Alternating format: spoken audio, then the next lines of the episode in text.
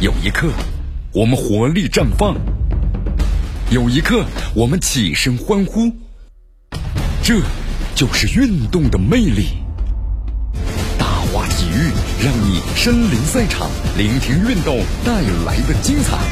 大话体育，这里是大话体育，我江南，继续锁定 FM 九十六点七绵阳广播电视台新闻广播。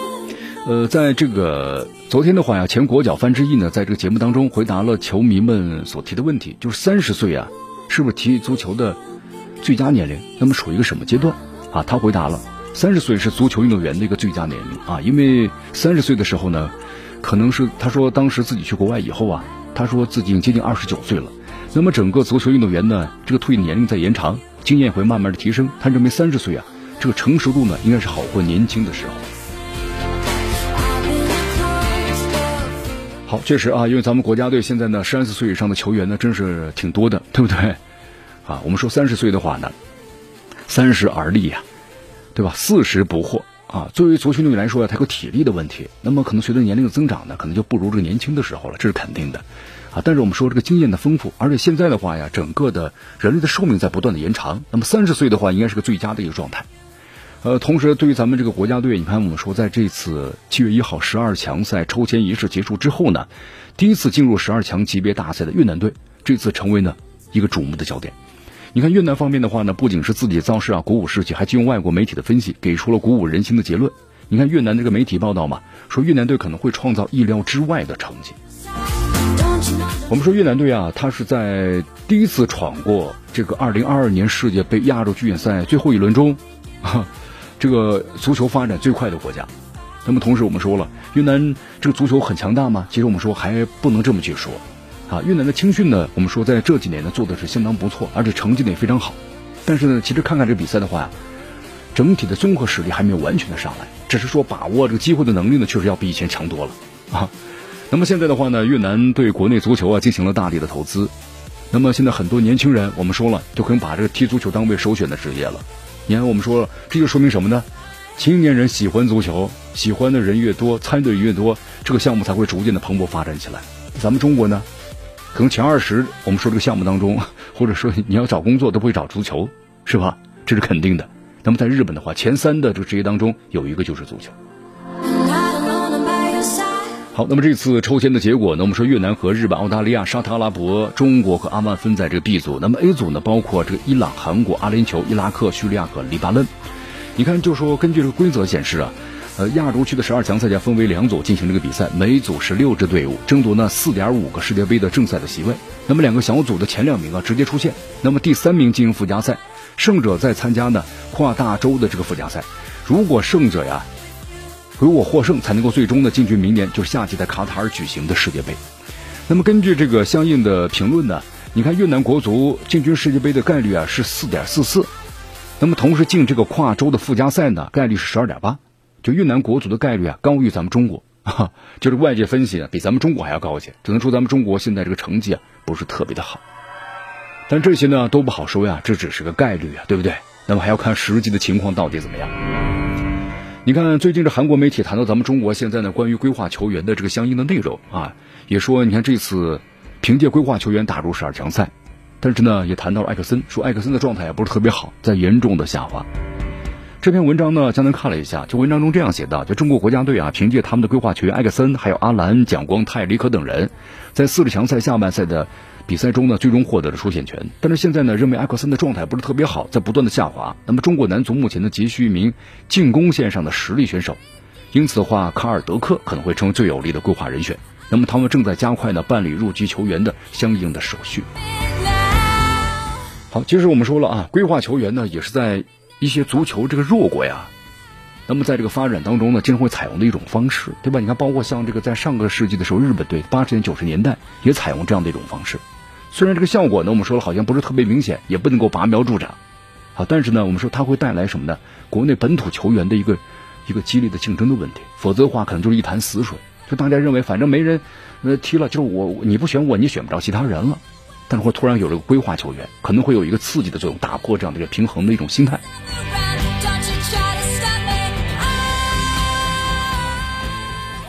好，咱们中国足球应该怎么去发展？可能现在就是我们说叫摸着石头过河了，是吧？啊，各种方法咱们都试一试，啊，同时在中国足球也在不断的总结之中吧。呃，我们再来关注一下啊，在昨天的话呢，《体坛周报》报道了消息，世界杯亚洲区预选赛，中国队如果在国内无法开展主场比赛的话呀，咱们中国足协有可能会选择安排在中国澳门进行，啊，就是主客场嘛。那根据了解的话呢，亚足联要求就世界杯亚洲区预选赛十二强赛呢，需要报备一个中立场地作为备案。如果咱们中国国内当时无法开展比赛的话，中国足协很有可能会选择呢安排在中国澳门进行，因为按照这个足协的要求。呃，亚洲杯就是世界杯亚洲区的预选赛十二强赛参赛的这个协会啊，必定是要在七月十六号之前，就是要你把这个你你安排的主场还有这个备选场地全部都要准备好，然后呢上报亚足联。哎呀，这个时间过得确实非常非常的快啊！二零二二年世界杯亚洲预选赛十二强赛，你看咱们今年下半年九月二号，一直到打到这个明年的三月二十九号，咱们中国队要和这个日本、澳大利亚。沙特、阿曼和越南的同组，我们说这是咱们中国国足啊连续第二次杀入十二强赛了。那么我们有个问题啊，想一想，咱们中国球迷应该算转眼之间有快二十年的时间了，是吧？没有再享受咱们这种欣喜的冲入世界杯的喜悦了。那么有多大的几率突围而抵达明年冬天的卡塔尔呢？本届十二强赛啊，简单介绍一下啊，分成两个小组，每个小组的话采取双循环制，每队呢共进行十轮的比赛。你看两个小组的前两名啊，直接晋级这个决赛圈；两个小组的第三名呢，则参加两回合附加赛决出的第五名。那么亚洲区第五名啊，再参加两回合的跨洲的这个附加赛，然后争夺最后一场的这个决赛圈的入场券。呃，国足目前呢，我们说排名亚洲是第九位。那么这次是以第四档的球队啊，杀入了这个十二强赛的 B 组。那么他们的目标呢，就要争取小组的前三。从目前情情况来看的话，我们说这个小组当中啊，除了对手澳大利亚是力量型的球员，速度很快，对吧？其他球队呢，那么都是技术型的风格，稍微速度慢一些，很适合于咱们中国国足。啊，国足这次十二强赛的征战的策略和上届完全不同。你看上届咱们同组有伊朗，有这个韩国、乌兹别克斯坦、叙利亚呢和卡塔尔。那么这几支球队啊，我们说都是偏向于伊朗的风格，身体对抗速度呢转换很快的。那么上届十二强赛啊，咱们小组呢，呃，比赛里头是排在第五位，但是分数和第三名啊就差了一分。如果当时有一次能击败叙利亚队，稳居第三呢，咱们可以冲击至第二了，出现概率还是比较大的。但很可惜啊，如果如果如果如今的国足的话呢，本土核心球员呢经验提升了，再加上多名规划球员助阵，整体实力啊比上届应该是增强了不少。从这个赛程来看呢，江南觉得，你看咱们国足在今年下半。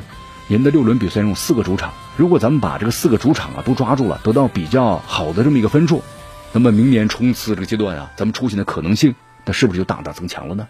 当然，这个谁都不好说，是吧？足球是圆的。你看这个国足主帅李铁也承认，这次呢分组的结果还是不错的啊。国足队长吴曦呢也说了嘛，十二强赛国足有五成，就是都是一半一半嘛，对每个队来说出现的机会，因此国足这次在十二强赛啊。应该是要下定决心，把每场比赛我们说都当做什么呢？生死之战来打。好，继续回到江南的为大家所带来的大话题啊，咱们继续刚才的这个话题。你看咱们这个同组的五个对手啊，我们说了，澳大利亚和沙特的话呀，我们在一五年还打过亚洲杯嘛。但是其他三个对手呢，咱们有超过十五年没有在正式大赛中过过招了。所以说严格来说呢，国足这是十二强赛第一次循环呢。那么和五个对手交锋，每一场都是遭遇战。你看，谈谈咱们的近邻这个日本吧。日本是作为当今的亚洲足坛的排名第一的劲旅。你看，他们可以轻松的派出有两到三套不同的全欧班的阵容。因为日本现在在国外踢球的都是几百人了。那么中日足球上第一次，就上一次在正式大赛中啊，以全主力阵容交手的话，还要在两千年的亚洲杯的半决赛。此后的话和国足交手啊，基本上都是这个旅欧的一些球员，比如日本二队或者日本三队了。我们说，尽管中日两国这个足球队员呢实力上有大的差距，但这不代表十二强赛对吧？国足对日本就没有机会了。我们国足面对日本队啊，也不能够未战先怯，是不是？你看，我们说国足中的多名规划国脚的话，在这个亚冠赛场上都是呢克日的代表人物。所以说，十二强赛咱们要有所突破的话，必须要充分的利用好呢这个规划的国脚。那么另外呢，我们说日本球员的身体条件呢不是特别出众，他们优势什么呀？传控和节奏。所以咱们国足要想控制住日本队啊，就必须跟上对手的比赛节奏。那么这需要李铁呢在备战中来重点的解决。好，澳大利亚，澳大利亚的整体被称为袋鼠军团啊，整体水平在不断的下滑。海外球员呢，虽然在国外踢球，但是多混迹于二三流的欧洲联赛了。啊，虽然防线在亚洲最强的，但是进攻端呢还是属于亚洲的二流。你看，在这个一三年的东亚杯上，国足以四比三击败了澳大利亚。目前的国足核心的阵容啊，比如说吴磊、吴曦，还有张琳芃，对吧？都参加过这些比赛。那么呢，当然咱们也不能够掉以轻心啊。如果咱们首战呢？挑战这个澳大利亚能不能开个好头？可能对于十二强赛今后的走势啊，那是至关重要。我们说沙特队啊，现在处于一个新老交替的状态。这次参加十二强赛的沙特呢，大量启用了九七年和九九年年龄段的球员，表现呢不算太稳定。你看，在这个四强赛中啊，沙特呢是双杀乌兹别克斯坦，但是以二比二打平了这个也门队。你看零比零平巴勒斯坦，都不是强队。那么中国男足和沙特最近一次交手呢，是在一五年的亚洲杯上，当时呢咱们一比零击败了沙特。客观来说的话，咱们在心理上呢打这个沙特有优势的啊，有信心击败沙特队。那么国足上次比赛呢，正式比赛对阵这个阿曼是在零一年的世强赛，当时国足呢双杀了他们。从四强赛来看呀，阿曼的整体实力呢是不如国足的啊。那么同时，包括和叙利亚相比的话，也不如叙利亚。那么如果能够再次的双杀他们，可以成为国足大胆的一个战略计划。